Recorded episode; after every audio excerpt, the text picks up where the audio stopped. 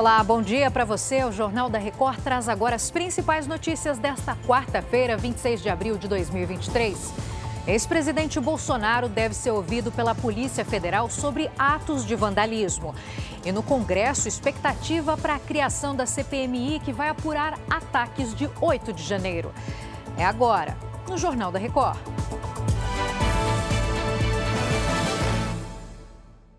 Oferecimento App Bradesco. Organize sua vida financeira com um único botão.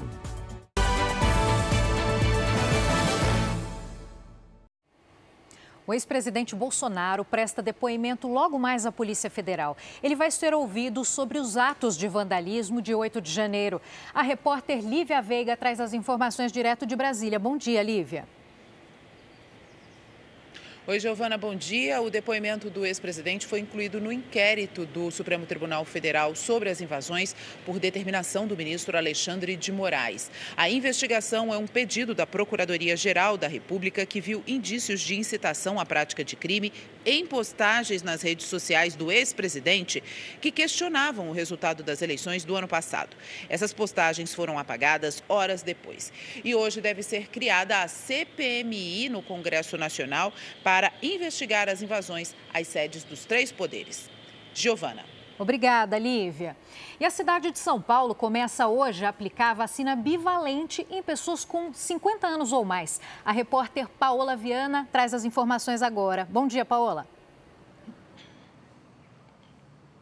Oi, Giovana, bom dia a você e a todos que nos acompanham. A Prefeitura de São Paulo afirmou que já recebeu mais de 160 mil doses do imunizante e, por isso, vai ser possível vacinar os adultos com mais de 50 anos.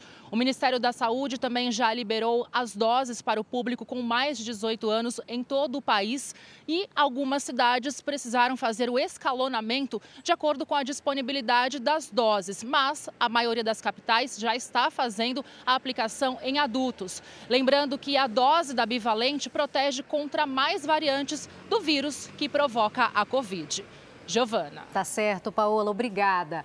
O piloto Ayrton Senna foi nomeado patrono do esporte brasileiro. A lei sancionada pelo presidente em exercício, Geraldo Alckmin, foi publicada hoje no Diário Oficial. Bruno Piscinato, bom dia. Que homenagem merecida, né? Bom dia, Giovana. Merecidíssima, né? Ayrton Senna da Silva nasceu aqui em São Paulo em 1960, se tornou tricampeão mundial de Fórmula 1 até que em 1994, durante o Grande Prêmio de San Marino na Itália, sofreu um acidente e morreu. Para se ter um tamanho, uma ideia do tamanho de Ayrton Senna, 200 mil pessoas participaram do velório que também aconteceu aqui em São Paulo. Senna se tornou um dos maiores ídolos do esporte mundial e para muitos o maior ídolo do esporte brasileiro. Giovana. É verdade. Obrigada, Bruno. O presidente Lula está na Espanha para assinar acordos bilaterais. Ele também se reúne com o presidente Pedro Sanches e com o rei Felipe VI. Lula foi recebido na sede do governo espanhol. A expectativa é que os dois países discutam um acordo comercial entre Mercosul e a União Europeia. O presidente também tem encontro com o rei Felipe VI. Lula encerra em Madrid essa primeira viagem à Europa no terceiro mandato e retorna a Brasília ainda hoje.